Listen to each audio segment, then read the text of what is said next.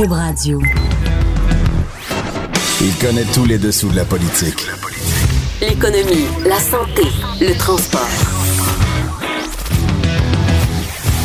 Chef du bureau d'enquête de l'Assemblée nationale. Antoine Robitaille. Là-haut sur la colline. Cube Radio. Ben, la nouvelle Assemblée nationale prend forme après les élections du 1er octobre. Euh, hier, les 29 libéraux ont été assermentés, donc ils ont prêté serment à la reine d'Angleterre. Et euh, aujourd'hui, c'est au tour des 73 caquistes. 73 ou 74 de Geneviève. J'ai Geneviève Lajoie devant moi et Charles Le Cavalier. 74. c'est 74. hein, ça, ça, ça. Mais sur le site de l'Assemblée nationale, c'est écrit 73. Je pense que Ongava était pas encore. Ah, voilà, exactement. Il y avait un recomptage hier. Alors, euh, aujourd'hui, à l'émission, c'est, toute la semaine, on va être imprégné de cette nouvelle Assemblée nationale-là. On reçoit un nouvel élu caquiste qui sera assermenté cet après-midi, euh, Samuel Poulain, qui est tout jeune, 27 ans, euh, qui est le plus jeune, il est le bébé. Euh, ensuite, on va parler de l'état du Parti libéral après les élections du 1er octobre avec José Legault. Et on va finir ça par un sujet qui m'érotise, la Constitution. Nous euh, discuterons de la clause dérogatoire ou de la disposition de dérogation pour les nuls avec deux constitutionnalistes. Et, mais d'abord, mais d'abord, premier sujet, vous savez que tous les jours, j'ai l'immense chance, on les a déjà entendus un peu, d'avoir avec moi les meilleurs reporters politiques du Québec. Et ce matin, c'est Geneviève Lajoie euh, et Charles Le Cavalier. J'ai j'ai dit ce matin, je voulais dire en début d'après-midi, du Journal de Québec. Euh, et c'est la journée de la CAQ, l'assermentation de la CAQ. On va en parler dès cet, après-midi, un peu plus tard. Mais là, euh, il y a une question qui, me- qui turlupine. Combien il va y avoir de drapeaux euh, à- à- au Salon Rouge tout à l'heure, Geneviève Lajoie? Écoute, Antoine, c'est un petit détail, Oui. mais non moins intéressant. Les symboles sont importants. Exactement. Donc, à l'instar des libéraux, alors les députés caquistes seront assermentés aujourd'hui en présence du drapeau du Québec et du drapeau du Canada. Donc, euh, ce qui ne sera pas le cas, par exemple, euh, pour le Parti québécois et lors de l'assermentation aussi des députés solidaires, qui, eux, seront assermentés euh, devant deux, dépu- deux, deux drapeaux du Québec seulement. Donc, l'unifolier sera, euh, sera prié de sortir de la pièce. À chaque assermentation, hein, on se pose la question, en tout cas pour le Parti québécois, je me souviens, ça avait fait euh, tout un bouquin là, en 2012, si je ne m'abuse. Et, et là, tu as fait un tweet là-dessus tout à l'heure, puis déjà, il y a un chef qui t'a répondu. Oui, Pascal Déribé. Pascal Déribé m'a dit qu'effectivement, euh, pour Parti ce qui est du. Parti québécois, euh, il n'est pas question de laisser euh, l'unifolier dans la salle au moment de la sermentation des députés euh, souverainistes. En tout cas, hier, il y avait le drapeau du Canada. Juste sur ce sujet, Oui, si je peux oui. me permettre, c'est en concordance quand même avec l'article 1 de la CAQ, hein, qui, qui dit que c'est un parti qui est fédéraliste. Donc, c'est normal que le drapeau du Canadien soit là. C'est du, du, oui, du Canada, pas du Canada, Canadien. pardon. Le Canadien, c'est- juste pendant les séries qu'il y a le drapeau du Canadien. Charles. mais, euh, mais quand même, François Legault avait dit le Québec d'abord. Donc on aurait pu, moi je pense qu'il aurait pu avoir que le drapeau Le Québec d'abord, mais il se dit maintenant très fier d'être Canadien, rappelons C'est vrai, c'est vrai. Bon, alors, trêve de, de symboles. Hier, il y avait vraiment un drapeau du Canada au Salon Rouge pour la sermentation euh, des libéraux. Ils forment l'opposition officielle, après tout. Et euh, d'ailleurs, tous ceux là qui se demandent, qui m'envoient des, euh, des tweets puis des, euh, des, euh, des courriels, pourquoi on parle tant des libéraux? Ben, il était assermenté hier. C'est pour ça, là. OK? Alors, arrêtez. Charles, euh, on est ensemble à la sermentation des libéraux. Tes impressions? Ben, ça dépend à qui on a parlé. Euh, bon, au début de la sermentation, on a parlé aux députés qui rentraient au Salon Rouge. Donc, la majorité des députés disaient faut se rapprocher des régions, faut se rapprocher, faut se rapprocher des francophones. C'est les, les gens qui ont abandonné le parti, qui ont causé la défaite électorale en, Ouais. en ne votant pas pour le Parti libéral. Et après ça, il y a le discours de M. Arcan, le chef par intérim, où là, ben, on vantait d'être plutôt les réalisations du gouvernement Couillard en disant que l'histoire va reconnaître là, les- le bien fondé des décisions euh, de M. Couillard. Il n'y avait pas grand-chose pour attirer de nouveau les électeurs francophones au parti. C'est ça. Le discours avait pas tellement changé. On avait l'impression qu'il était encore sur la lancée de, de la campagne électorale. Exactement. Alors que tu as posé une question, toi, au président de cette campagne électorale-là des libéraux et, et qui était assez intéressante. On peut même écouter euh, ton échange avec Alexandre Taillefer, qui était président de la campagne libérale. Écoutez, il y a certainement une- un questionnement à avoir par rapport à, à la question des signes religieux, définitivement. Lequel? Ben, écoutez, on a euh, aujourd'hui abordé la question de, de Bouchard Taylor. Est-ce qu'on doit euh, euh, arriver à un compromis? C'est quelque chose qui va être sur la table, mais c'est certainement pas à moi d'en juger. Ouh, il s'est fait rabrouer par après, hein, le, le président de l'ancien président de la campagne libérale. C'est ce que j'allais dire parce que M. Arcan a souligné qu'Alexandre Taillefer ne parlait que comme le simple citoyen, qu'il n'était plus président de la campagne car la campagne est terminée.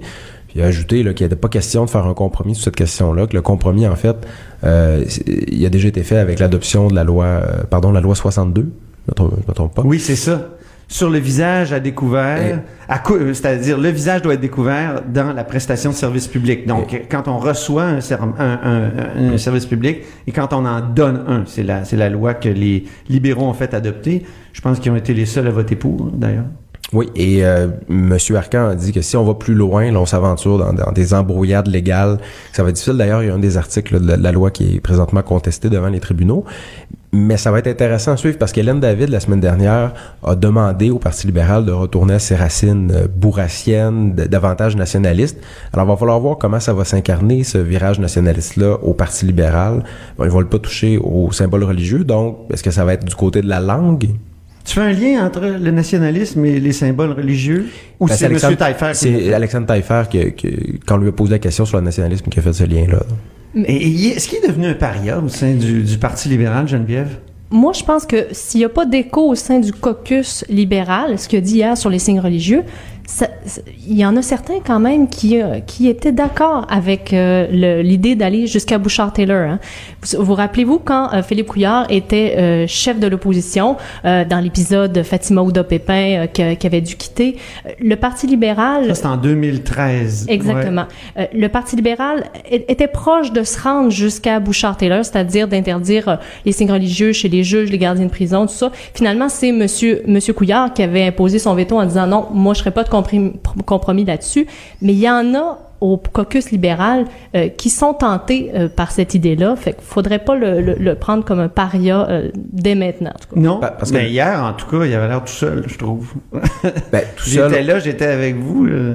seul au Parti libéral. Ouais. Il faut rappeler que Québec solidaire, la CAQ et le Parti québécois sont d'accord pour le, le compromis Bouchard-Taylor. Bon, la CAQ, là, présentement, la position va un peu plus loin que les enseignants, mais c'est pas c'est pas dit qu'ils pourraient pas abandonner les enseignants pour se, se rallier là, avec euh, ce qui avait été dans le rapport euh, Et là, Bouchard-Taylor. hier, M. Arcan a vraiment fermé le robinet. Il n'y aura pas de compromis euh, possible là-dessus. Non, mais euh, chez les francophones, au Québec, on sait par plusieurs sondages qu'il y a une majorité quand même de la population qui sont d'accord avec le compromis Bouchard-Taylor. Et Ça- Ale- oui. Alexandre Taillefer est bon euh, prétendant à la course à la chefferie du Parti libéral. Euh, Pierre Arcan est chef par intérim, donc si Monsieur Taillefer met son nom dans le chapeau et gagne la course, il va pouvoir changer la position du parti. Mais oui, c'est ça. Moi, j'écoutais euh, Marois Risky, qui est une des, des nouvelles élues, euh, comment dire, très euh, euh, plus avec une, une renommée assez grande déjà, ce matin à l'émission de Benoît Dutrisac, et je vais dire, elle n'avait pas l'air de porter Monsieur Taillefer dans son cœur. Et peut-être Hein? euh, Marois Risky, peut-être potentiel éventuellement sur la liste des candidats à la chefferie. Ben oui, on ben verra, mais Même On sait que ça barde au caucus. Hein? Je, je sais que tu as entendu, tu as des échos de, de ce, de, de- du, dernier, du premier, je pense, caucus euh, libéral Geneviève. Oui, euh, le post-mortem c'est pas fait, euh, euh, c'est pas fait facilement.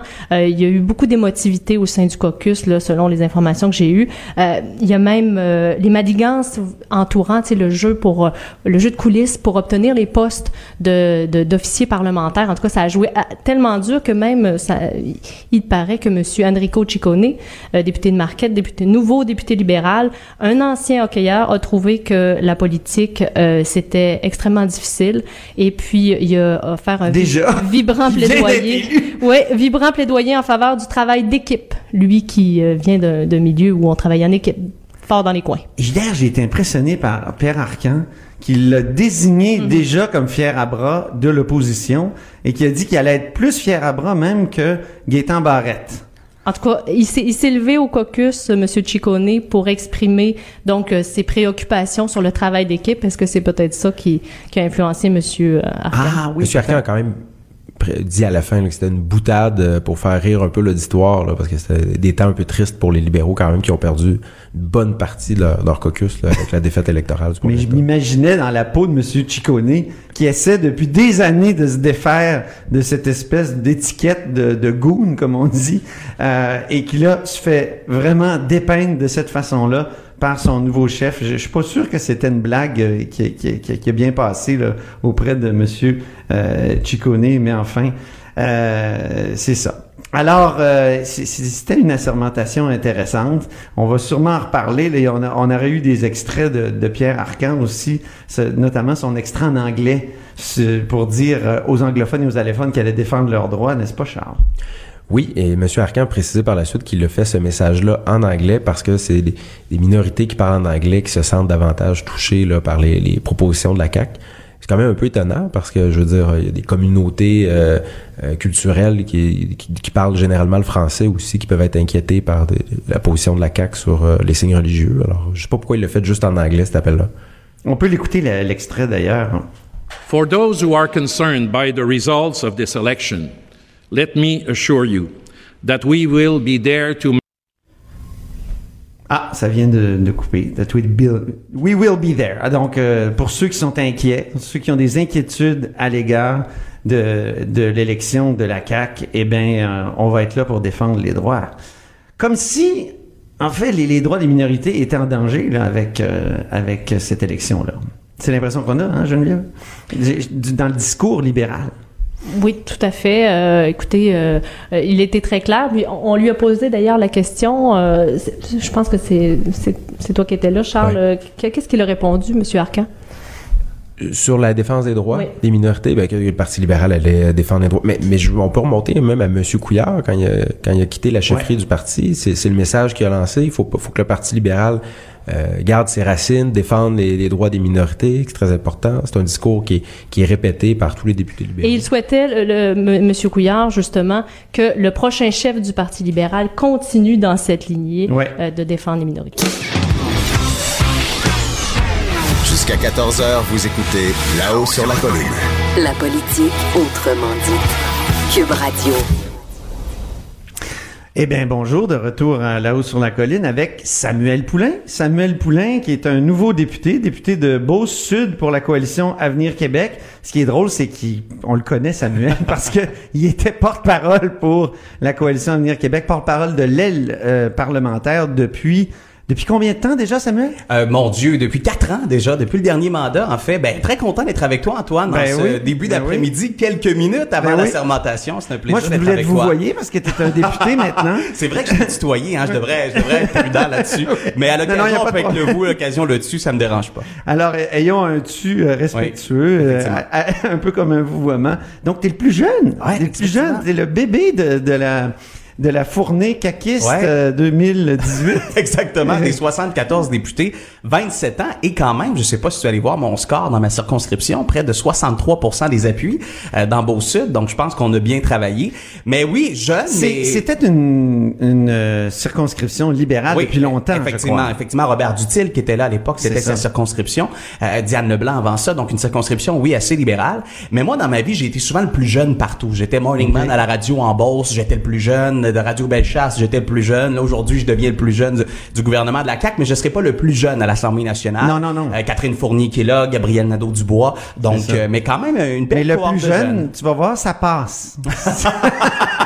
À un moment donné, je vais me faire attraper, c'est sûr. Hein? moi, j'étais dans les autobus de campagne, là, puis c'est rare qu'il y avait des journalistes plus âgés que moi. Ah, c'est ça. Hein? J'ai juste 50 ans. Ben oui, t'es quand très même. jeune. Et Très là, jeune. je leur parlais de, avec plaisir de la campagne de 2007, comme si c'était une Mais campagne. moi, je l'ai euh, fait, la campagne de 2007, C'est parce vrai? que j'ai commencé en politique, j'avais 12 ou 13 ans. Ma première campagne, c'est la fédérale de 2004. Ah bon? Alors, euh, moi, j'ai connu Tu militais avec qui, là? le Parti libéral du Québec et le Parti libéral Ah du? Canada. Oh, j'ai compris des choses, j'ai lu des livres. Ça fait en sorte que maintenant, euh, je, suis, je suis très bien à la CAQ, mais j'ai commencé très jeune en politique. Parle-moi de ta conversion. Ben, en fait, j'étais à la radio à ce moment-là et c'était pendant la commission Charbonneau. OK. Parce que j'avais quitté le Parti libéral autour de 2010-2011. J'ai fait quatre ans de radio dans ma région et c'était pendant justement la commission Charbonneau. Donc, à chaque jour, on avait des nouvelles qui concernaient l'intégrité Et quand j'ai fait choix de revenir en politique, j'ai dit, mon Dieu, c'est sûr, là, la CAQ est née entre-temps. J'ai j'ai regardé ce nouveau mouvement-là, j'ai rencontré M. Legault, et c'est vraiment là que j'ai eu le goût de faire de la politique active comme candidat. Mais c'est vraiment euh, une période de quatre ans entre les deux, euh, à la radio, neutre, qui m'a fait euh, comprendre qu'on était peut-être dû pour du changement au Québec. Donc, t'étais pas militant libéral comme tel. T'étais J'étais- libéral. euh, J'étais, été militant libéral. Ah, J'étais carrément, vice-président jeune Ah bon? d'association ces affaires-là, effectivement. Ah oui, tout ça, avec M. Dutil à l'époque Euh, oui, dans et, cette plus avec Diane circonscription-là. Leblanc à l'époque, avec Dominique Vienne en Bellechasse. Donc, c'est ça, j'avais été un jeune militant libéral, moi. Mais Bon. d'abord et avant tout parce qu'à l'époque, il y avait un peu le PQ, les libéraux, puis en Beauce, on est des fiers Canadiens et tout ça. Donc, c'était davantage dans, dans cette lignée-là. Mais très content d'être à la CAQ aujourd'hui puis de faire partie de ce changement-là. Puis là, être un élu du peuple, Ouais. qu'est-ce que ça fait? Parce que tu y as pensé longtemps, tu voulais Ouais. faire de la politique. euh, Ça fait longtemps. comment on se sent quand on devient élu?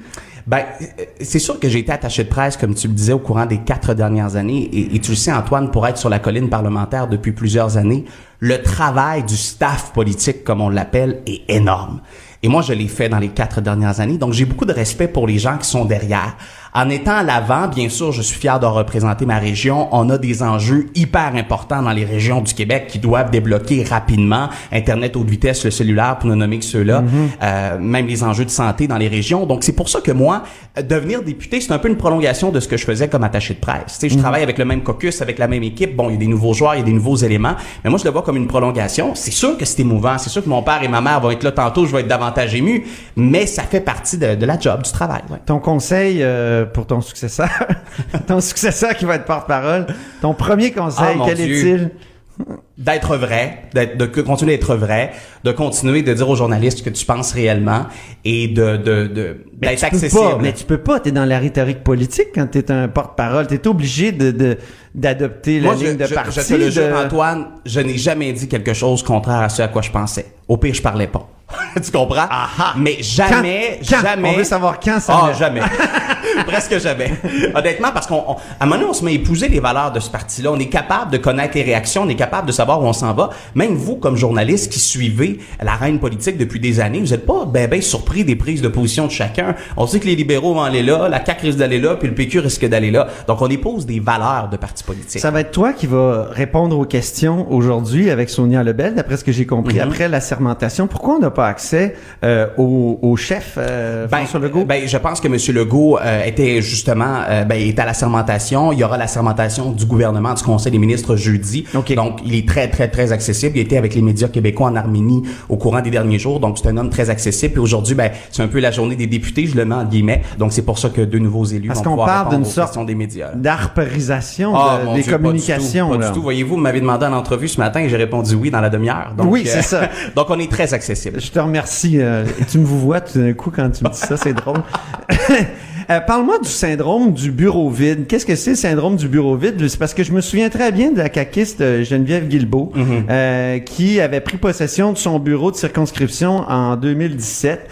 Euh, la circonscription de Louis Hébert, Ouais. donc euh, celle de Sam Hamad, euh, celle que Sam Hamad a représentée de- depuis long- pendant longtemps. Et à sa grande surprise, elle est arrivée devant des de, dossiers vides. Ouais. C'est-à-dire, il n'y avait pas de dossier du tout dans, dans les classeurs. C'est la même chose qui est arrivé pour moi Ah hier. Vous comprenez qu'on est élu le 1er octobre. Euh, moi, le député en place, donc que je me trouve à remplacer, m'a appelé le mercredi pour me féliciter. Et j'ai dit, je souhaite qu'on se voit la semaine prochaine. Ton heure sera la mienne pour la transition des dossiers. Dit, oui, oui, je t'en redonne des nouvelles. Et j'ai pas eu de nouvelles. Il a fallu que ce soit le propriétaire du bâtiment, Busque, hein? euh, le député libéral, effectivement, Paul.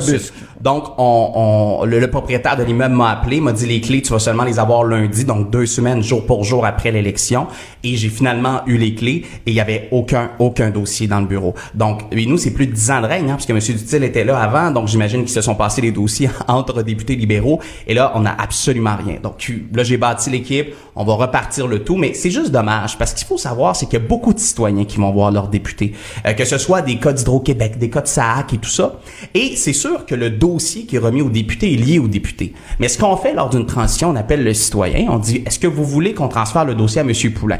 Mais ça Oui. serait interminable, Samuel. Ah, pas nécessairement. Ben, Il y avait on a deux semaines. Ben, disons qu'il y en a une quarantaine, là. Parce que j- Une j'imagine... quarantaine seulement? Ben, ça dépend. Il y a des dossiers qui sont réglés, quoi, disons qu'ils sont en 25 000, suspens, euh, disons qu'ils sont en cours. Vous avez 25 000 électeurs? Euh, non, nous, on a, on a une cinquantaine de mille, sauf que c'est pas tout le monde qui va avoir le bureau du député. Mais là, je vous parle des de citoyens. Mais tout ce qui est aqueduc, égout des municipalités, qui de toute façon est d'intérêt public, tout ce qui est projet de complexe sportif, projet de jeux d'eau, Internet haute vitesse, parc industriel retardé pour des notions environnementales. Vous comprenez, le bureau du député, là, c'est très large. Pourquoi il y a rien? Pourquoi du jour au lendemain, il y a rien dans le bureau de comté? Ouais. Alors que la population choisit un nouveau député. C'est sûr que quand il y a des informations confidentielles, nominatives, il est normal d'appeler avant et de dire est-ce que vous faites confiance à M. Poulain pour qu'il puisse continuer? On est en pénurie de main-d'œuvre. Euh, il y a des dossiers d'immigration. Est-ce que ça se fait dans certaines transitions, Absolument, ça? absolument. Écoutez, je, je regarde juste au moins une rencontre entre les deux élus.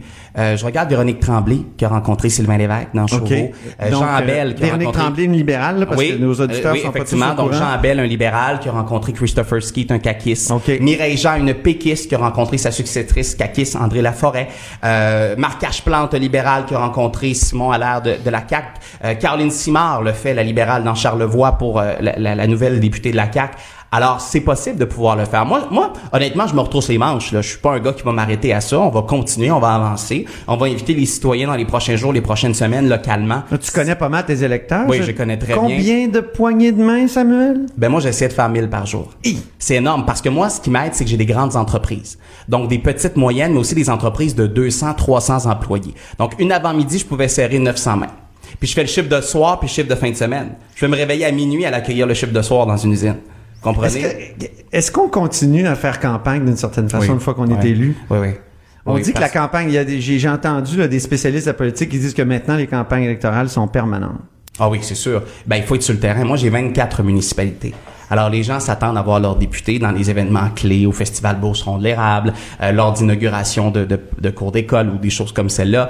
Euh, mais oui, il faut continuer d'être présent. En fin de semaine, j'ai fait quatre activités. Euh, la FEAS, l'Association des femmes qui défend des, des intérêts très précis, j'y étais. Donc oui, il faut continuer d'être présent parce qu'il y a rien qui écœure plus un électeur de nous voir six mois avant les élections. OK, ça, les gens en, en ont horreur. Donc l'objectif, c'est d'être présent au maximum. Bon, ben, euh, dernière question. Euh, Est-ce que vous engagez, euh, si vous perdez le pouvoir en 2022, à laisser les dossiers en place? Absolument. Je vais laisser les dossiers en place et je vais rencontrer mon prochain successeur avec Bon. grand plaisir. Et je le fais. Voilà un premier engagement Et- pour et je vais Samuel le faire. Là-haut sur la colline. Une entrée privilégiée dans le Parlement. 13h, 14h. Cube Radio. Ben, bonjour. Alors, de retour à là-haut sur la colline, zai, zai, zai, zai, comme dirait euh, Joe Dassin. Euh, avant de commencer à discuter avec ma prochaine invitée, euh, je tiens à, vous dire, écrivez-moi. Euh, et là, j'ai deux adresses à vous donner. Prenez un crayon. Studio à commercial qub.radio. Donc, studio à commercial qub.radio. Et aussi à mon adresse courriel, antoine.robitaille.com. Antoine.robitaille.com. Vous avez déjà commencé à le faire. Ça peut être sur Messenger aussi, euh, ou euh, des lettres manuscrites. Hein. J'en, reçois aussi encore. J'aime bien ça, à l'ancienne. Euh, hier, on a parlé du Parti québécois. On a dit qu'il était à l'article de la mort. On s'est même demandé une, une de mes euh, invitées qui a dit qu'elle aurait, qu'il aurait peut-être besoin d'aide médicale à mourir. Je trouvais ça raide un peu. Des péquistes aussi qui m'ont écrit. Et là, aujourd'hui, on revient sur euh, le Parti libéral euh, par le truchement d'une chronique très intéressante de José Legault, très caustique euh, de José Legault, ma collègue, euh, qui s'intitule N'envoyez pas des fleurs. Bonjour José, qu'est-ce que tu voulais dire par N'envoyez pas des fleurs? Oui, bonjour Antoine. Bien, je voulais dire tout simplement que c'était quand même assez étrange d'observer à quel point, lorsque Philippe Couillard a quitté, que son enterrement politique s'est passé sans aucun état d'âme au Parti libéral. Ça sentait même euh, le soulagement. Euh, et donc, euh, c'est pour ça que je disais, ben n'envoyez pas des fleurs et ne sortez pas vos mouchoirs. Est-ce que c'est c'est pas le syndrome vive vive le roi, c'est-à-dire le roi est mort, vive le roi, comme on faisait là, dans les dans les monarchies. Euh, C'est-à-dire, dès que le, le- roi est, est mort, on le remplace, puis on dit vive le roi? Hmm, je, je sais pas. Je pense que dans ce cas-ci, parce que bon, il y a eu des démissions euh, de chef ou de premier ministre même. On a qu'à penser à Lucien Bouchard devant euh, un parquet de, de ses ministres qui étaient presque tous en larmes. Là, les, les, gens étaient vraiment atterrés. Là, les, les membres de son gouvernement. Là, il y avait pas ça du tout. Je pense que euh, euh, beaucoup de libéraux étaient conscients depuis longtemps que M. Couillard n'était peut-être pas l'homme de la situation euh, et que ces politiques d'austérité, les réformes Barrette en santé, etc., euh, euh, son, son indifférence absolument totale aussi face aux questions identitaires, son fédéralisme inconditionnel, tout ça, l'ensemble de l'œuvre, quoi. Euh, je pense qu'ils sont conscients que ça leur a coûté le pouvoir. là. Donc, euh, donc je suis pas sûre qu'il y avait beaucoup de peine de, de le voir oui. partir. Oui, ça, ça se peut, ça se peut. Mais euh, sur l'austérité, j'ai été impressionné hier. Je sais pas si tu as vu ça de chez toi. Moi, j'étais au Salon Rouge. Il y a eu une, une ovation pour Carlos Leitao, oui. Inouïe. Oui, oui. Mais Est-ce que c'était pas ça un signe d'appui euh, à ces, Oui. à ces politiques-là? Mais je pense que au Parti libéral, euh, en tout cas selon euh, moi mes sources, c'est-à-dire que les gens ils sont favorables ou étaient favorables à l'équilibre budgétaire, mais pas nécessairement dans la manière dont ça a été fait. Ah oui, c'est ça. et la manière dont ça a été fait, mais ça, c'était, disons que M. Leitao était l'exécutant, mais le donneur d'ordre était le premier ministre, bien entendu, et ce qui s'est passé aussi en santé sous M. Barrette. On a quand même parlé de Philippe Couillard hier, euh, José. Oui. On peut écouter un extrait de, de Pierre Arcan qui, euh, Oui. qui l'a remercié. Écoutons Pierre Arcan, le chef intérimaire du Parti libéral du Québec. Je voudrais également remercier le premier ministre Philippe Couillard qui a choisi d'évoluer en politique pour défendre ses convictions et faire une différence pour le Québec de demain. Je suis sûr que l'avenir lui donnera raison. L'histoire va reconnaître que les mesures prises sous son règne ont permis Donc, euh, l'histoire va reconnaître que les oui. mesures prises sous son Oui. règne ont permis de bâtir le Québec de demain. Oui. Et, l'is- et, et je suis sûr que l'avenir lui donnera raison. C'est quand même des mots forts. Oui, mais tu as sûrement remarqué comme moi, Antoine, puisque tu es dans l'antre de la bête euh, à Québec, euh, que euh, c'est une ligne, ça. Et c'est une ligne qui a été répétée par à peu près chaque élu libéral survivant après la démission de M. Couillard. L'histoire retiendra qu'il avait raison. Euh, ta, ta. Alors, c'est la ligne obligée, bien entendu, parce que on peut pas s'attendre dans les circonstances à ce que, euh, malgré les erreurs euh, quand même stratégiques importantes de M. Couillard, que dans l'immédiat, publiquement, euh, le chef intérimaire du Parti libéral dise, euh, écoutez, il nous, a, il nous a coûté le pouvoir. Donc, bien sûr, mais en même temps, là où la vérité sort, c'est que depuis la démission de M. Couillard, tu as entendu comme moi, bon, euh, et pas seulement ceux qui se positionnent déjà pour la chefferie, mais euh, bon, il faut se renouveler, il faut retrouver nos racines social-démocrates, il faut connecter avec les francophones, il faut faire ci, il faut faire ça. Bref, il faut faire le contraire de ce qu'a fait Philippe Couillard. Donc, euh, Deux camps que- quand même? Est-ce qu'il n'y a pas des, est est-ce qu'il n'y a pas, là. José, des couillardiens qui, vont rester? Moi, j'écoutais Marois j'écoutais Pierre Arcan aussi Oui, oui. hier. Oui. C'est vrai que j'ai entendu en- Alexandre Taillefer, même David Birnbaum, qui est un député donc de l'Ouest de l'île, qui lui a plaidé pour euh, peut-être un peu plus de flexibilité dans la position du Parti libéral sur les signes religieux. Donc, j'ai l'impression qu'il il va peut-être y avoir un choc, non? Non, non, mais c'est ça. C'est-à-dire que même ceux qui semblent être couillardiens le sont que très partiellement. Euh, Marois Ah oui? Par exemple, euh, bon, elle épouse le- les mêmes positions sur les signes religieux, mais par contre, elle appelle euh, le Parti libéral à retrouver ses racines social-démocrates. C'est donc qu'il les a perdues. Euh, et, Ah oui. et, et donc, ce que je veux dire, c'est qu'il y a la ligne, il y a le discours officiel, et puis il y a les critiques qui sortent sous forme de il faudra que le Parti libéral fasse ceci, il faudra que le Parti libéral fasse cela. En fait, c'est une critique du de, de l'ère Couillard, là. Bon, parce que si, si vraiment euh, cette ligne-là de M. Arcan et des autres sur M. Couillard, bon, l'histoire retiendra que était vraie, eh bien, tout le monde dirait, ben, il ne faut que poursuivre dans la même direction, quitte à perdre encore l'élection la prochaine fois. Mais tu, tu dis que, que, que l'examen de conscience se Hmm. devra d'être profond, mais le sera-t-il vraiment? Donc, tu, ça, tu doutes qu'il va y avoir vraiment un examen de conscience. Ben, euh, pour, pour deux raisons. Premièrement, parce que les partis n'en font jamais vraiment. Euh, et ils disent tout ça quand ils perdent le pouvoir. Bon, faut faire une introspection. On vous a demandé qu'est-ce qui est arrivé. Bon. Ça, c'est intéressant, Mais- José. J'ai jamais vu un parti politique faire un vrai.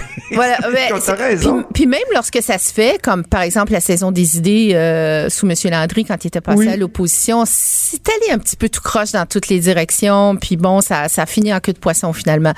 Euh, et, et là, moi, je pense qu'au PQ, là, eux, la raclée a été tellement forte euh, que eux, ils ont pas le choix. Là, il va falloir qu'ils en fassent une introspection. On sait pas ce que ça va donner, mais là, pour la première fois de leur histoire, ils ont plus le choix.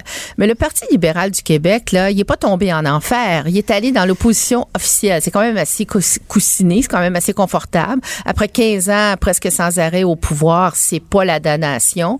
Euh, donc, il n'y a pas C'est nécessairement... quand même leur pire défaite, quand même. Oui, oui, ça, je suis d'accord. En mais... 151 ans, c'est toi qui Ouais, l'écris, je suis d'accord. Sauf que en même temps, comme je, comme je dis, ils sont à l'opposition officielle euh, et c'est pas normal. Ça aurait pas été normal non plus d'obtenir un cinquième mandat en 15 ans. Là, je veux dire, que ça n'a pas de sens. Là.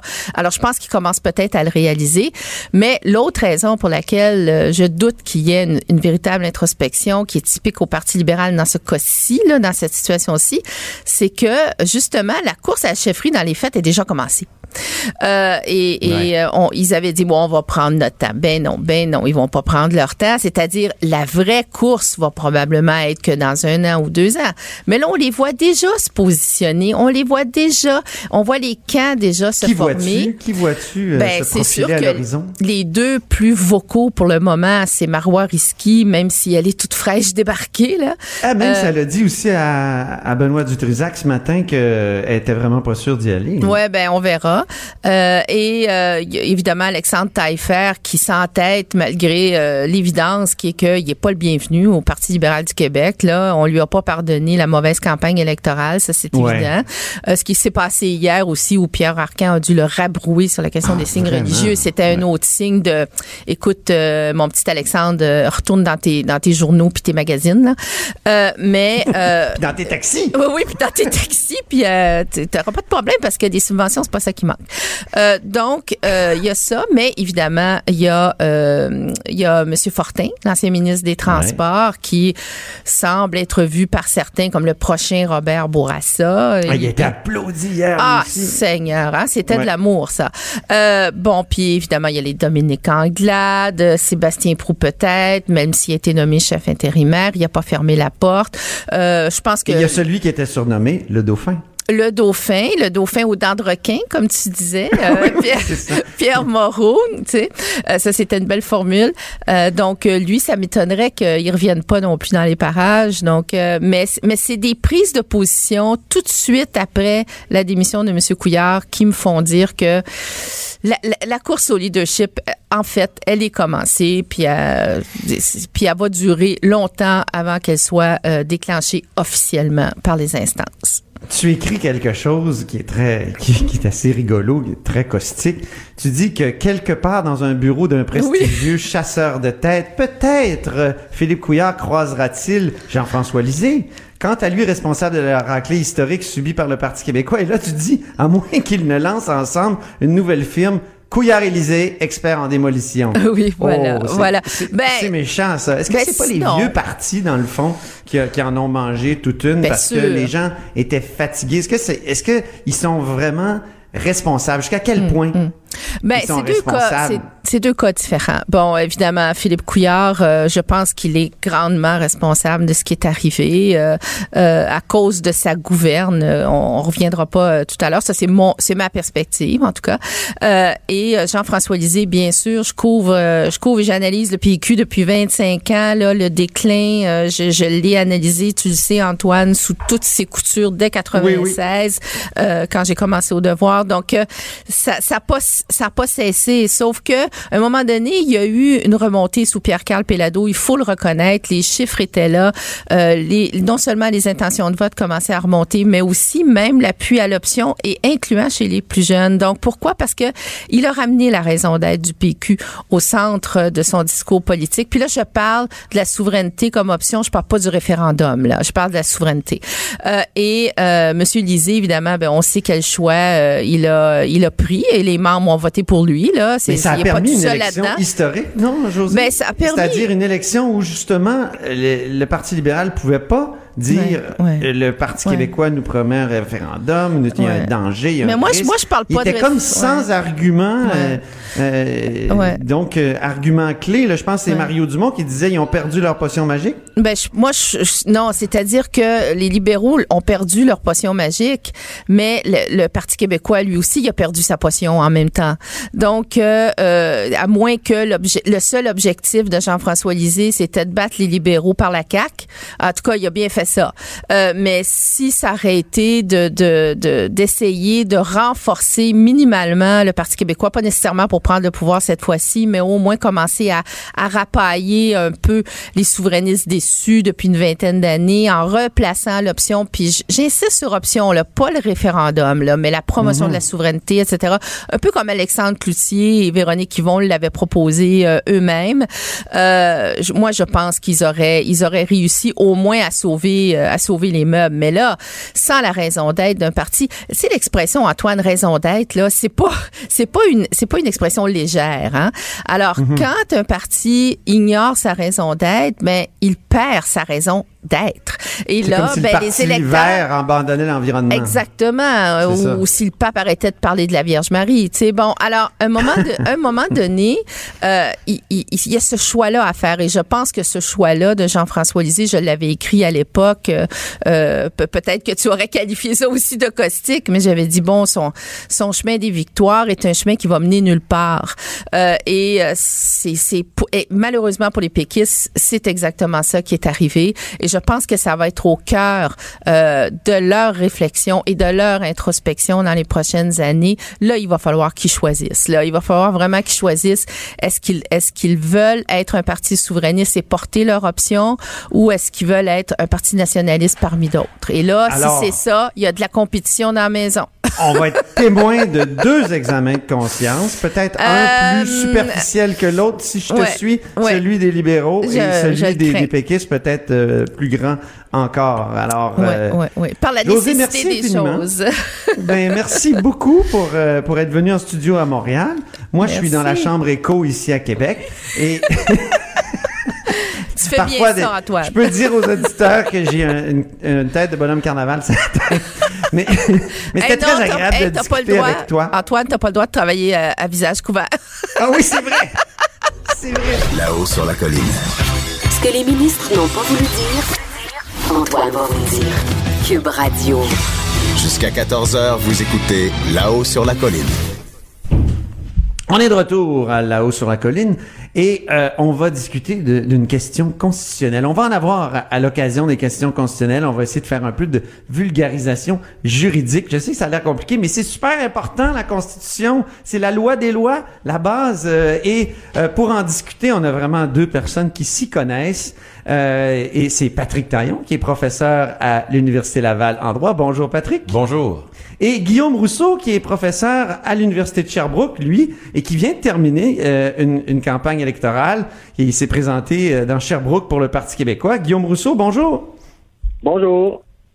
Alors, euh, nous allons discuter de la clause non-obstant, comme on l'appelle, de mauvaise façon, il paraît, parce qu'il faut dire la disposition de, de dérogation. Je, je comprends que clause, c'est un anglicisme tout simplement. Alors, on peut parler de dérogation tout court, mais C'est des fois, ça. des fois, on l'échappe, c'est normal. hein. OK, parfait, parfait. Pourquoi on, on discute de ça? Parce que récemment, le gouvernement ontarien, euh, avec à sa tête Doug Ford, euh, a dit, euh, et je, je pourrais utiliser la clause dérogatoire contre un jugement qui l'empêchait de réduire la taille du conseil municipal à Toronto.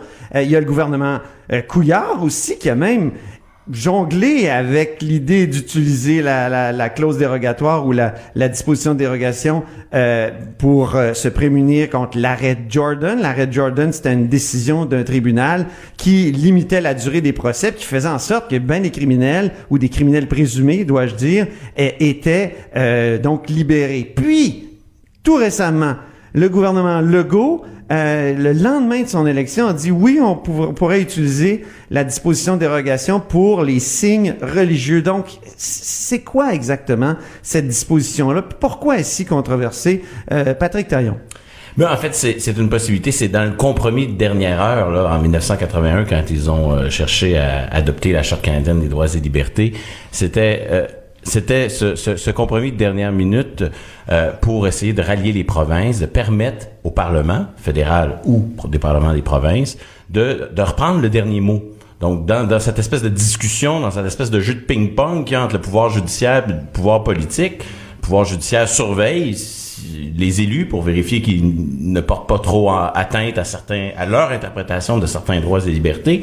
Et, et pour euh, un peu, euh, si jamais les, les- les tribunaux vont trop loin dans leur interprétation, la euh, dérogation, ça permet aux Parce- politiques de reprendre la balle et dire, ben, moi, je vais déroger au juge, ou, ou- à l'interprétation préconisée par les tribunaux de tel ou tel article, et, et je vais adopter une loi qui va faire fi, qui va ignorer momentanément pour cette disposition-là euh, les articles pertinents de la Constitution. Parce que c'est ça, on prenait, on, on- insérait dans la Constitution une, une charte des droits. Puis une charte des droits, ça, ça limite finalement le pouvoir des, des, des, des parlements. Au fond, c'est ça, hein, Guillaume Rousseau? Et donc ça, c'est en 82, mais on a comme gardé une petite disposition pour que les parlements aient le dernier mot. Est-ce que c'est ça, Guillaume? Oui, exactement. Puis j'ajouterais que c'est pas seulement dans la charte canadienne, donc c'est pas seulement un compromis de dernière minute qui a pu être euh, trouvé là avec euh, le fédéral et les provinces anglophones au moment du Ah, vrai? de la Constitution. C'est aussi dans la charte québécoise. C'est aussi dans la Déclaration canadienne des droits, donc l'espèce de d'équivalent de la charte québécoise au niveau fédéral pour les, les lois de, de compétences fédérales. Donc, dans tous les instruments à peu près du genre qui existent au Canada, souvent, vous vous allez retrouver une clause dérogatoire. Parce que si vous n'avez pas cette disposition de dérogation, ben, c'est comme si le Parlement remet les clés au gouvernement des juges et au surplus au gouvernement des juges nommés par le fédéral. Donc, c'est comme si le gouvernement du Québec, s'il n'y avait pas cette clause dérogatoire-là dans la Charte québécoise, ben, avait décidé de, de remettre, de diminuer son autonomie, de remettre le, le pouvoir là, aux mains des, des, des juges nommés par le fédéral. Alors, euh, au-delà de la Charte canadienne, c'est vraiment quelque On chose qui est dans la Charte québécoise et qui est absolument essentiel là, pour préserver la démocratie parlementaire. Pour que les gens nous suivent, là, euh, parce qu'on fait la clause dérogatoire pour les nuls, avez-vous un exemple simple euh, d'une utilisation euh, passée de, de, de, de cette disposition-là, Guillaume? Oui, tout à fait. Donc, par exemple, il existe au Québec plusieurs lois à l'heure actuelle, là, euh, cinq ou six des lois, donc à l'heure actuelle, qui prévoient des régimes de retraite, par exemple, plus avantageux pour euh, pour les femmes que pour les hommes, parce que c'est pour des femmes qui ont eu des salaires très euh, très faibles, très peu élevés dans les années 50-60, et là, quand elles arrivent à l'âge de la retraite, elles n'ont pas mis d'argent de côté. Le gouvernement met en place un régime de retraite, décide que ça va être plus avantageux pour les femmes que les hommes, qui potentiellement porte atteinte au droit à l'égalité des hommes. Puis là, peut-être que oui, peut-être que non, il y a un débat là-dessus, mais peu importe, le législateur décide qu'il ne souhaite pas que ça se retrouve devant les tribunaux, mais la clause dérogatoire de la Charte canadienne, de la Charte québécoise pour protéger, assurer une sécurité juridique à des régimes de pension qui, Ça, dans comme- sont particulièrement avantageux pour des femmes. Ça, c'est comme une utilisation préventive, ça, hein? Euh, Ouais, ouais, ouais, donc, euh, Dans mon étude, j'ai recensé 100 cas- 104 cas, euh, 106 cas d'utilisation de la disposition dérogatoire, soit de la Charte canadienne, soit de la Charte québécoise. Et il y a seulement deux cas sur 106 où c'était un usage qui était a posteriori, donc après un jugement de la Cour suprême, donc dans le fameux exemple de, de Ford avec la la- l'affichage exclusif. C'est quoi Ford, euh, propriétés. Dans tous les autres cas, c'est- vraiment un usage a priori. Donc, c'est le législateur qui adopte sa loi. Avant même que ce soit contesté devant les tribunaux, le Parlement du Québec dit c'est nous qui allons décider de cette question-là. Ce ne sera pas les juges nommés par le fédéral. Donc, Alors, dans la Il y a deux types d'utilisation, là, euh, Patrick Taillon. Il y, a, il y un type d'utilisation, comme on a dit, a priori et a posteriori. Donc, pour le dire simplement, avant ou après, avant ou après un jugement, dans le fond. Donc, avant que les juges se prononcent, ça, c'est l'exemple des, des, des, des régimes de retraite qu'a donné Guillaume. Il y a aussi après. euh, A- Après, on peut penser au célèbre exemple de la loi 101, la fin des années 80, euh, une décision importante, euh, l'arrêt Ford qui concernait l'affichage, euh, l'affichage à l'extérieur des, des commerces. Et évidemment, en situation de crise linguistique, Robert Bourassa, euh, alors premier ministre du Québec, euh, avait, avait utilisé la clause dérogatoire. C'est un exemple instructif à bien des égards parce qu'il nous rappelle que en ce qui concerne la charte québécoise, la dérogation, elle peut durer très longtemps, mais en ce qui concerne la charte canadienne, elle ne dure que pour cinq ans. Alors, l'étude de, Guillaume a, beaucoup de mérite parce qu'elle nous permet de réaliser que, de prendre conscience que c'est pas aussi, le tabou entourant la, la dérogation est pas nécessairement aussi important que, que ce qu'on pense. Elle, elle est utilisée plus fréquemment que ce qu'on qu'on pourrait, ce qu'on pourrait croire. Parfois, ça suscite pas toujours euh, une grave crise comme ça avait été le cas dans le dossier linguistique. Oui, parce que moi, je m'en souviens, en 1988, mais là, les, les jeunes qui sont à l'écoute ne s'en souviennent pas nécessairement, mais ça avait été toute une crise. ça. Oui, une crise qui, à quelque part, rappelle un peu nos débats contemporains sur la part des signes religieux. Hein? Différentes Ah oui? législations, des interventions du judiciaire, euh, des, des projets de loi qui, euh, qui, qui sont adoptés, parfois qui ne le sont pas. En tout cas, il y aurait, il y aurait peut-être une chronique un jour à faire entre le parallèle entre la crise sur les, les signes religieux, celle, celle sur le, le- le- la, la langue dans les Oui. années 70 et 80.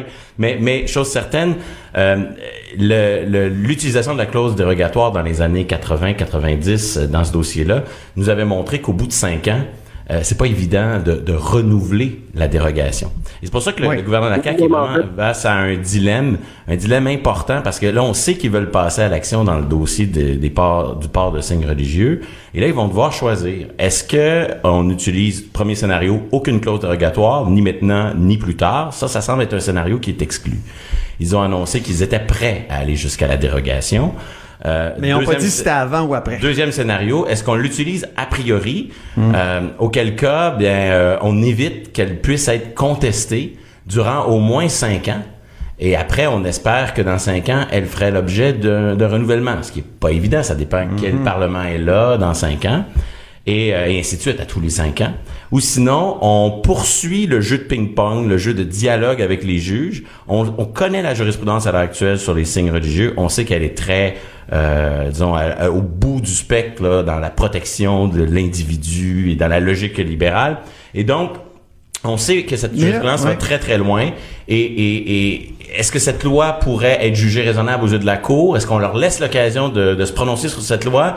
Et, et ensuite, si nécessaire, on utilise la dérogation ou si on l'utilise dès le départ? C'est c'est un peu le, le dilemme euh, entier là, pour la, la CAQ en ce moment. Je me- J'entends, quand on parle de disposition de dérogation, des gens dire c'est très, très grave, là. Euh, c'est suspendre des droits. Et euh, je, je me souviens de Clifford Lincoln, député libéral en 88, qui avait dit rights are rights are rights. Et, euh, et, et j'entends l'écho de, de ces trois rights-là aujourd'hui quand on dit suspendre des droits. Euh, Gui- Guillaume, moi, j'ai- j'ai j'ai jamais eu cette compréhension-là. J'ai toujours pensé que c'était euh, plutôt de suspendre une interprétation des droits, c'est-à-dire une compréhension que, que, que le tribunal avait faite de, de ces droits-là. Euh, c'est, c'est pas euh, la loi des mesures de guerre, la clause dérogatoire, d'après ce que je comprends, Guillaume? Non, mais par contre, euh, la loi des mesures de guerre avait porté atteinte à la Déclaration canadienne des droits.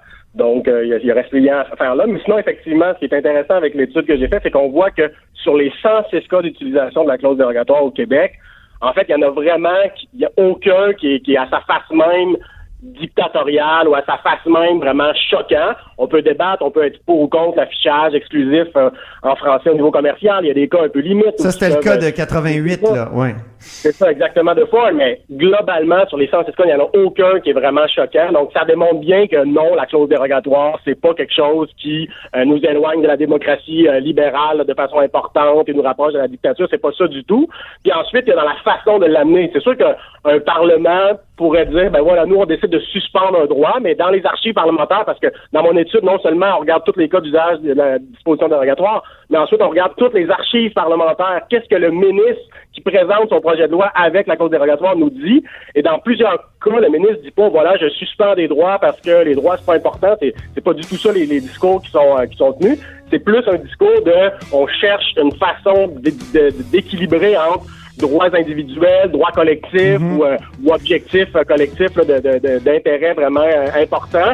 Et on cherche un équilibre. Et voici l'équilibre qu'on propose. Donc, c'est pas tant une question de suspendre des droits que de Ouais. proposer un équilibre différent de celui qui Ben, ce sera le mot de la fin, mon cher Guillaume. Cube Radio.